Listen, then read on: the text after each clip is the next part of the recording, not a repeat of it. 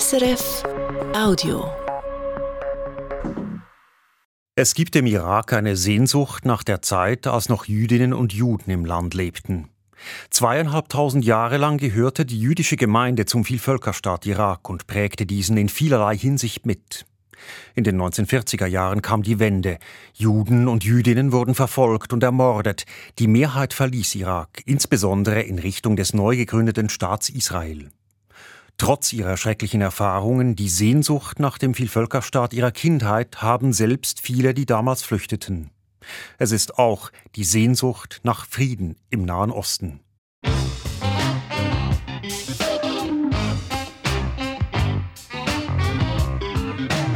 International.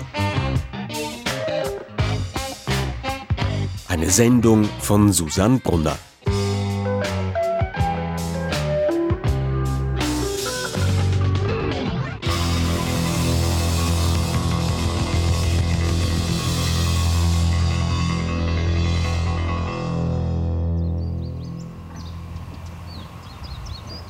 Das beschauliche Quartier am Rand von Jerusalem, wo er heute wohnt, hat nichts gemein mit der knisternden Betriebsamkeit der Stadt, in der Eliamir seine Kindheit verbrachte.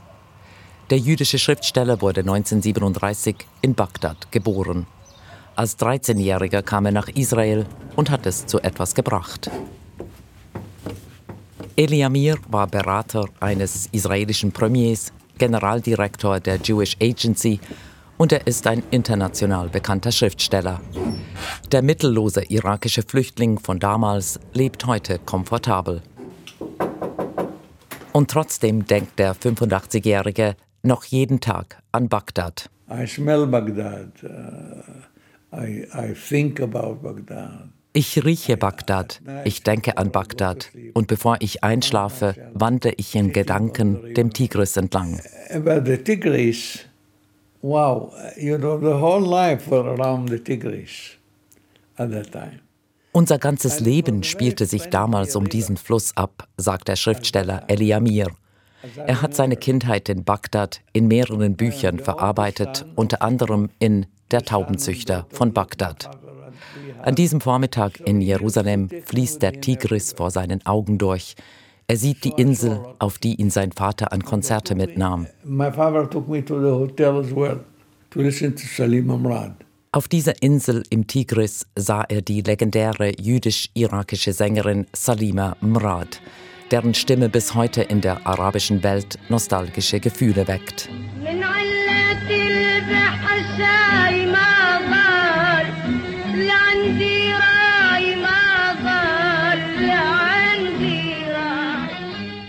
Die jüdische Diva war mit dem muslimischen Sänger Nazem al-Ghazali verheiratet. Im Bagdad der 1930er und 40er Jahre kein Thema.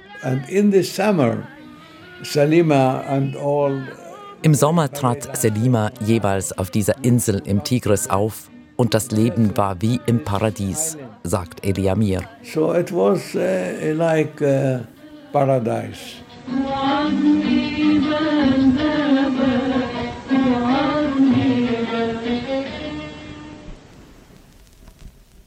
In den 1940er Jahren lebten rund 135.000 Jüdinnen und Juden im Irak, damals fast drei Prozent der Bevölkerung. In Bagdad war gar ein Viertel der Bevölkerung jüdisch. Der Irak hatte damals eben erst seine Unabhängigkeit von den Briten erlangt. Juden und Jüdinnen prägten die Wirtschaft des jungen Staates, sie waren in Regierung und Parlament vertreten. Jüdische Intellektuelle im Bagdad jener Zeit nannten sich arabische Juden und befassten sich eher mit Kommunismus, irakischem Nationalismus und sozialer Gerechtigkeit als mit dem zionistischen Ziel, einen jüdischen Staat zu gründen.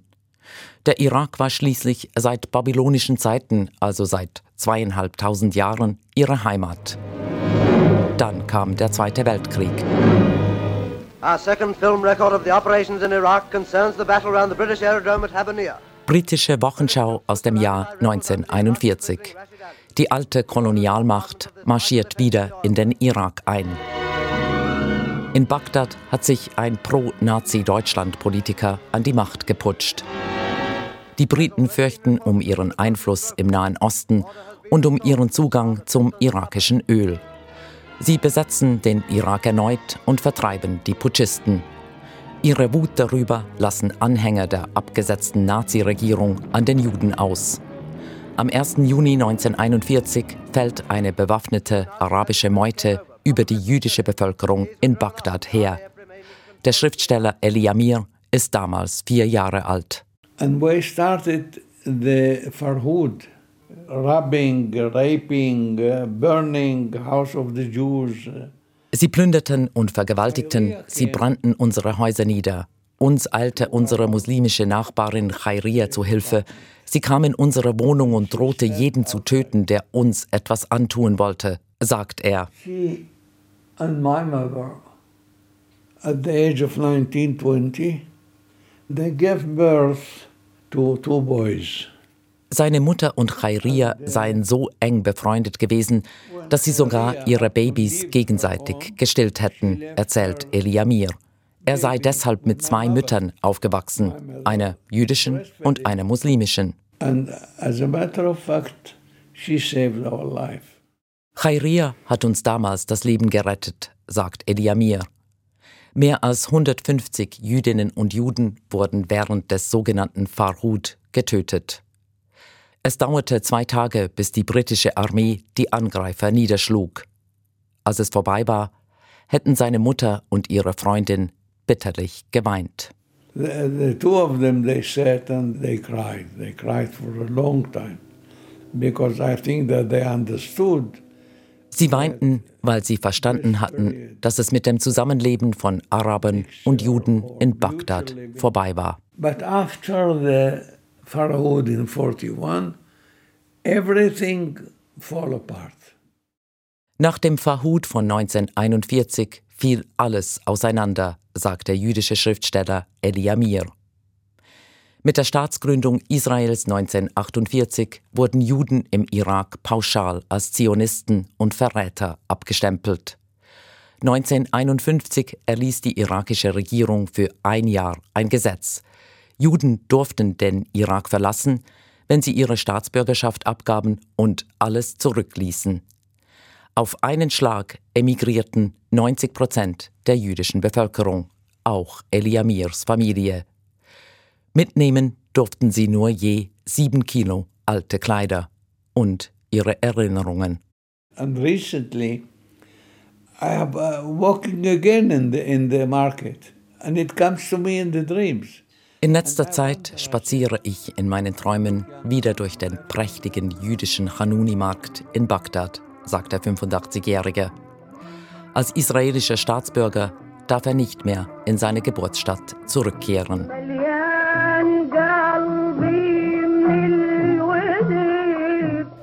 And the Jewish one, they call it Hanuni, again. Dieser Markt und das Viertel sind sicher längst zerstört worden, sagt Eliamir.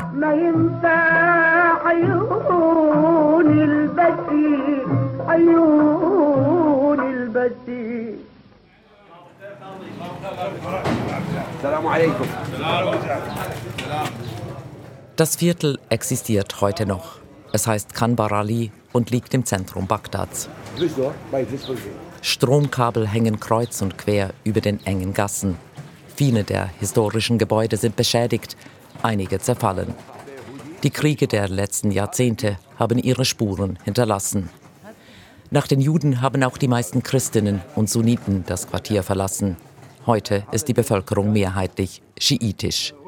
Abu Ali aber ist geblieben. Der 71-jährige Sunnite wuchs zusammen mit dem Schiiten Abu Ziyad 58 hier auf.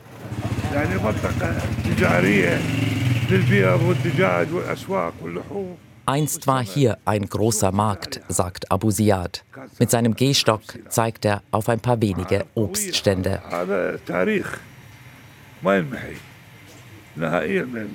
Der Markt war zu groß, um seine Geschichte auszulöschen, sagt er. Auf offener Straße über Juden zu reden, ist im heutigen Bagdad gefährlich. Abu Ali und Abu Ziyad tun es trotzdem. In diesem Haus lebten Juden. Sie verkauften Zuckerrohr, erinnert sich Abu Ali. Er zählt die Namen der Söhne auf, weiß noch, dass ihr Vater Abraham hieß. Die meisten Juden waren bereits weggezogen, als die beiden Muslime in den 1960er und 70er Jahren hier aufwuchsen. Aber einige waren geblieben.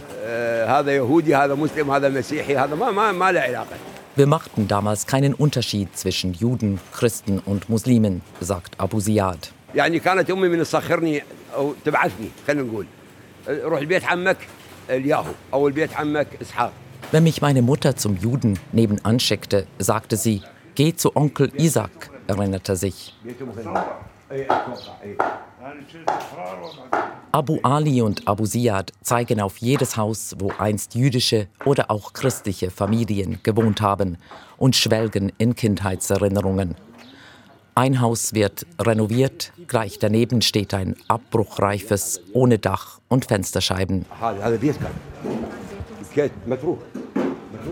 Es wurde verlassen, erklärt Abu Ziyad. Es gehörte einem jüdischen Gemüsehändler. Seit 70 Jahren sind die Immobilien und die Vermögen der jüdischen Bevölkerung, die den Irak damals verließ, eingefroren. Die irakische Regierung stellt sich bis heute, vereinfacht gesagt, auf den Standpunkt, wenn Israel den Palästinensern zurückgebe, was es diesen bei seiner Staatsgründung gestohlen habe, dann bekämen auch die irakischen Juden ihren Besitz zurück. Einige Häuser blieben leer und zerfallen. Andere nahm sich der Staat oder sie gingen an Privatpersonen, die diese vermieten. Das Geld dafür kam teilweise in einen Fonds, welcher der schwindenden jüdischen Gemeinschaft im Irak zugute kam. Seit dem Tod des letzten jüdischen Fondsverwalters letztes Jahr ist unklar, was mit jüdischen Vermögen in diesem Staat passiert, in dem sich das Nachbarland Iran einmischt und hier bewaffnete Gruppierungen steuert.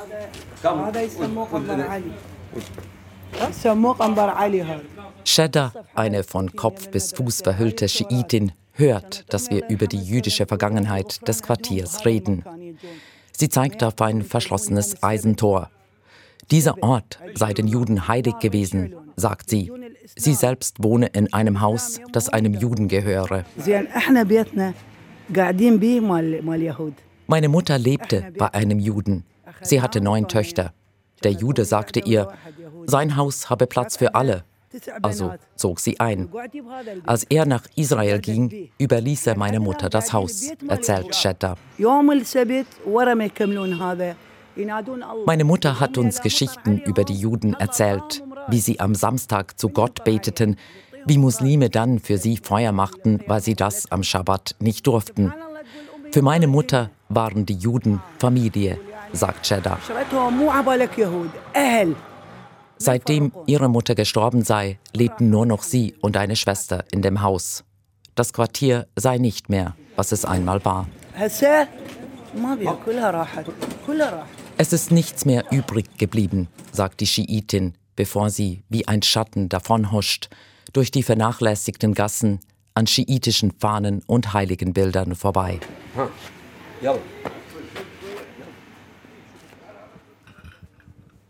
Später beim Tee erzählt Abu Ziyad von der letzten Jüdin im Quartier. Die letzte Jüdin im Quartier hieß Sabiha. Sie starb Ende der 1990er Jahre. Sie hatte eine Bulldogge als Wachhund. Die Leute nannten sie Heldin, weil sie nicht wegging.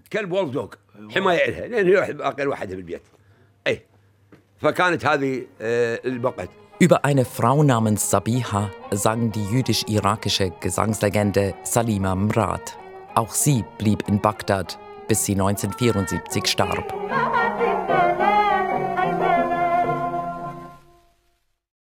Die womöglich allerletzte Jüdin in Bagdad wurde im gleichen Jahr geboren, als Salima Mrad starb.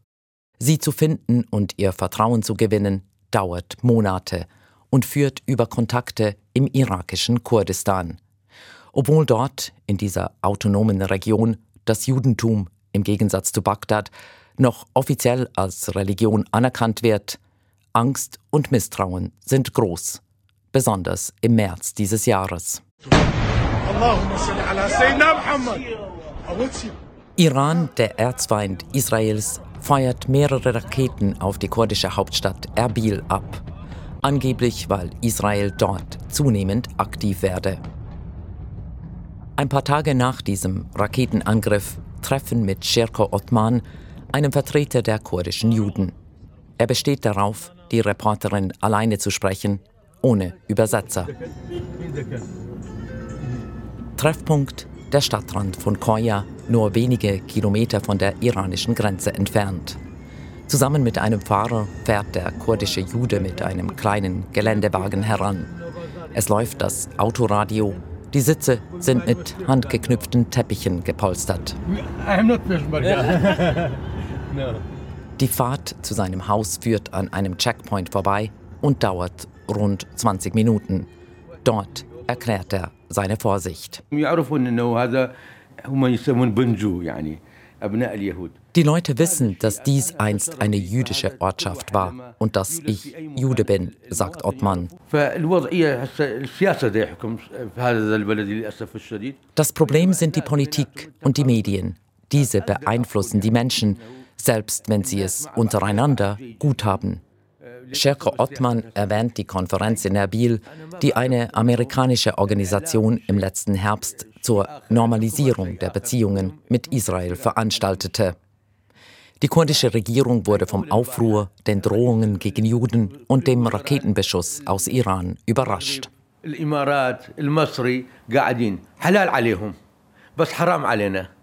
Für Marokko, die Emirate und Ägypten ist die Normalisierung der Beziehungen mit Israel erlaubt, für uns jedoch verboten, sagt Ottmann. Solche Ereignisse provozierten und führten dazu, dass die im Irak verbliebenen Juden als israelische Spione verdächtigt würden. Das mache ihr Leben sowohl als jüdische als auch als kurdische Minderheit noch schwieriger. Nach der sogenannten Normalisierungskonferenz in Erbil verabschiedete das irakische Parlament ein Gesetz, das für jegliche Art von Kontakt mit Israelis drakonische Strafen vorsieht. Es droht gar die Todesstrafe. Zwar weigerte sich der Staatspräsident, das Gesetz zu unterschreiben. Ein Schlag für irakische Juden mit Verwandten in Israel ist es trotzdem. Meine Großväter sagten, als die Juden gingen, verließ uns der Segen. Wir verloren das Gute und hatten seither nur noch Kriege und Probleme, sagt Cherko Ottman.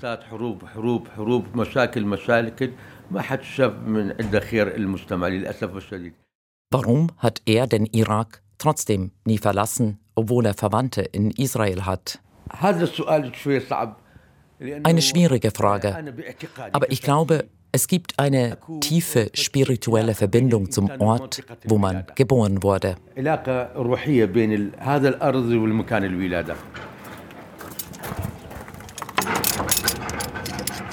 Ein Symbol für diese spirituelle Verbindung der Juden mit dem Irak ist das Grab des biblischen Propheten Nahum in Al-Kosh, wo gerade gebaut wird.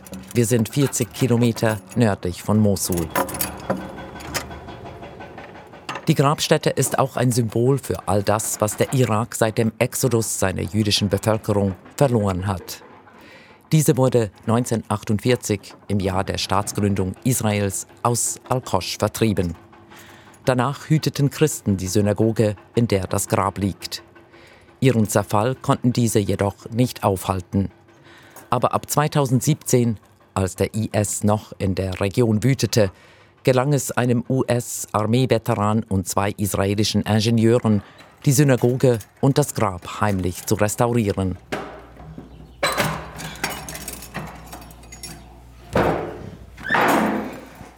Die Schlüssel zur Synagoge hat ein christlicher Soldat, der sich sichtlich über den seltenen Besuch freut. Er zeigt auf die hebräischen Inschriften, auf den Davidstern und dann, mitten im dunklen Gewölbe, auf ein Buch. Es ist ein Tanach, eine hebräische Bibel. Der Soldat lächelt verschmitzt.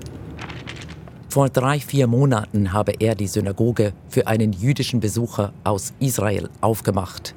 Dieser habe das Buch hier hingelegt.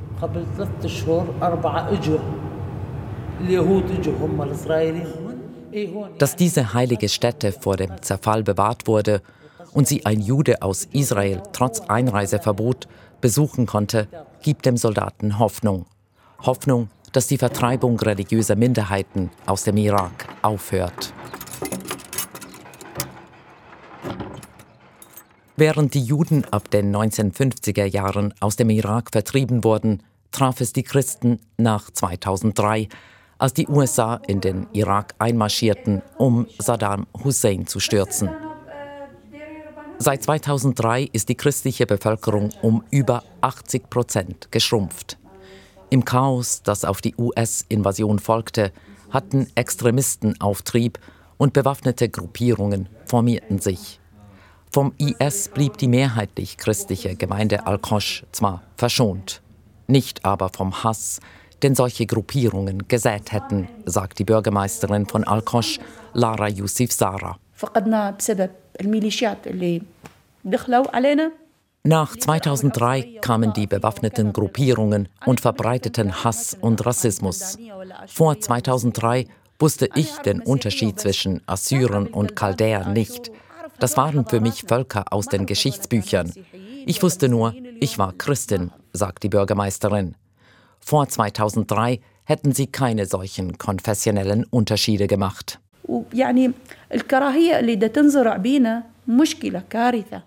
Der Hass, den Extremisten und politische Mächte, die sie nicht namentlich nennt, in die irakische Gesellschaft gebracht hätten, sei eine Tragödie, ein Desaster, sagt Lara Yusuf Sara. Es geht nur um Machtpolitik und Gier, sagt die Bürgermeisterin von Al-Khosh, die letztes Jahr knapp einem Anschlag entkam und einen ihrer Brüder in einem Terroranschlag verlor. Juden, Christen, Jesiden, der Irak verliere eine nach der anderen seine religiösen Minderheiten. Die Minderheiten im Irak sind wie Düfte oder Farben. Verschwindet eine Farbe nach der anderen, gibt es das Gemälde, das der Irak einmal war, nicht mehr. Lara Yusuf Sara sagt, dass sie ausgewanderten irakischen Jüdinnen und Juden auf den sozialen Medien folge. Sie lieben den Irak mehr als wir, die geblieben sind. Wir verlieren diese Liebe. Wenn wir den Irak wieder so sehen wollen, wie er einst war, müssen wir sie zurückholen.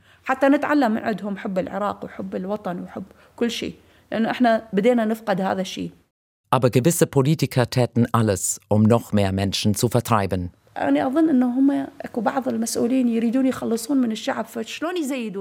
Dürften die Juden zurückkommen, dann wären wir wieder der Irak, der wir einmal waren, sagt Lara Yusuf Sara. Das autonome Kurdengebiet des Nordirak macht Toleranz, wie sie die Bürgermeisterin von Al-Qosh hochhält, zum Programm. Acht Religionen sind offiziell anerkannt Unzählige Vertriebene aus dem Rest des Irak haben hier Zuflucht gefunden. Im Religionsministerium sind auch Juden vertreten. Dafür hat sich der langjährige Leiter der Abteilung für religiöse Angelegenheiten, Mariwan Naqshbandi, eingesetzt. Als Sufi und Kurde gehört er gleich zwei Minderheiten an. 1988 überlebte er das Giftgasmassaker des ehemaligen Diktators Saddam Hussein in seiner Heimatstadt Halabscha. Naqshbandi selbst hat, trotz Verbot, sogar schon Jerusalem besucht. أنا خلال هالعشرين سنة الماضية تعرضت إلى الكثير من التهديدات Für meine Arbeit bin ich in den letzten 20 Jahren oft bedroht worden. Von Iran, von islamistischen Extremisten wie dem IS. Selbst Kurdenvertreter verurteilten meine Reise nach Jerusalem, weil sie die Wut der Zentralregierung in Bagdad fürchten, sagt Naqshbandi. Trotzdem setze er sich weiterhin für ein friedliches Zusammenleben aller Religionen ein, denn die Menschen sehnten sich danach. Fragt man die Menschen auf dem Markt, sagen diese, sie möchten, dass Jüdinnen und Juden auch aus Israel Kurdistan besuchen können. Sobald jedoch der Verdacht aufkomme, damit seien Beziehungen zu Israel verbunden, werde es gefährlich, sagt Mariwan Naqshbandi vom kurdischen Religionsministerium. Außer im kurdischen Norden kommt das Judentum im Irak nicht mehr als offizielle Religion vor. In Bagdad gibt es seit dem Sturz von Saddam Hussein auch kein zentrales Religionsministerium mehr. Es wurde in schiitische, sunnitische und christliche Büros unterteilt. Ahsan Jafar ist Vizechef des Shiite Endowment Office. Der schiitische Beamte darf keine Kritik an der Politik äußern. Er lässt trotzdem durchblicken, dass er sich den Irak seiner Jugend zurückwünschen würde. Also die Zeit, in der man sich ungeachtet der Religionszugehörigkeit gegenseitig besuchte. Wenn man uns lassen würde, wäre der Irak, was er früher einmal war, sagt der Vizechef des schiitischen Religionsbüros in Bagdad. Es gebe Mächte, die ein Interesse hätten, den Irak zu zerstören Teilen und herrschen, so kontrollieren sie den Irak. Sie haben deshalb die Essenz unseres Zusammenlebens, die gegenseitige Akzeptanz aus unserem Land herausgeschnitten, sagt er.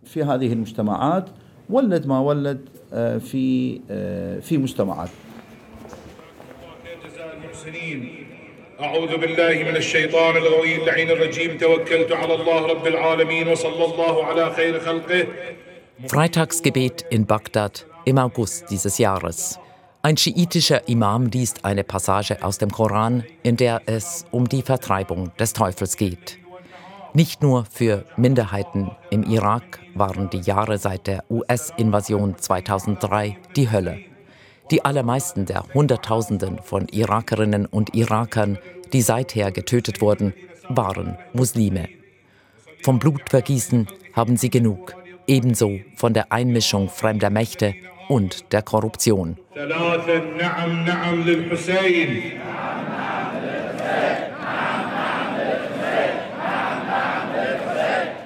Wochenlang demonstrierten Anhänger des schiitischen Geistlichen und Politikers Muqtada as-Sadr im Regierungsviertel in Bagdad für einen Neustart ihres Landes. Viele drücken damit auch ihre Sehnsucht nach längst vergangenen Zeiten aus, in denen alles besser gewesen sei.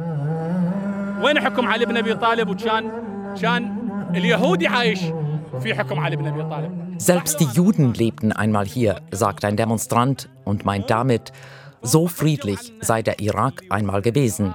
Jetzt hätten Politiker, internationale Mächte und Extremisten alles zerstört, auch den Islam. Nur Muqtada as-Sadr könne die Menschlichkeit von früher zurückbringen, ist der schiitische Demonstrant überzeugt. Offenbar weiß er nicht, dass Sadr das Gesetz im irakischen Parlament durchboxte, das die Todesstrafe vorsieht für jegliche Kontakte zu Israelis. Das isoliert die wenigen Jüdinnen und Juden, die trotz allem im Irak geblieben sind, noch weiter.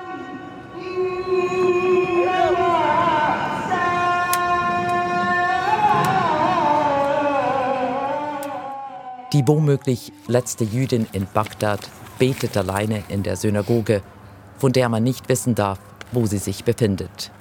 Es ist ein Gebet für die Verstorbenen.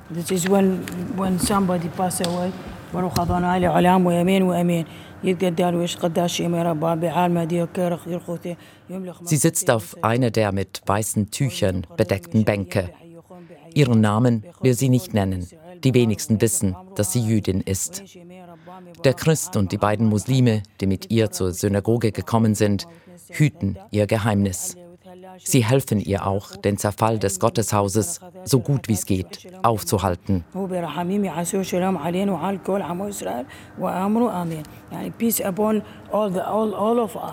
Möge Frieden mit euch sein, so endet das Gebet. Der Christ und die beiden Muslime senken respektvoll ihre Köpfe. Yeah, this is the real Iraq before 2003. Iraqis live, get used to live together. Das ist der echte Irak, so wie er vor 2003 war. Wir konnten miteinander leben, sagt eine der beiden Muslime. Aber so wie vorher werde es nie mehr, sagt der Christ. Das ist unmöglich. Die Menschen haben die Moral, ihren Anstand verloren. Es ist sehr schwer, so zu leben, sagt der Christ und die anderen nicken.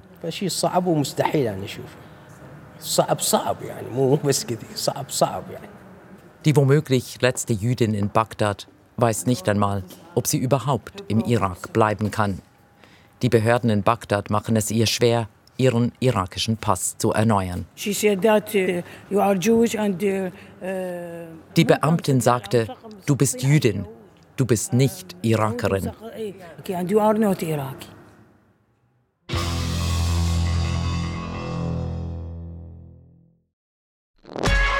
Das war ein Podcast von SRF.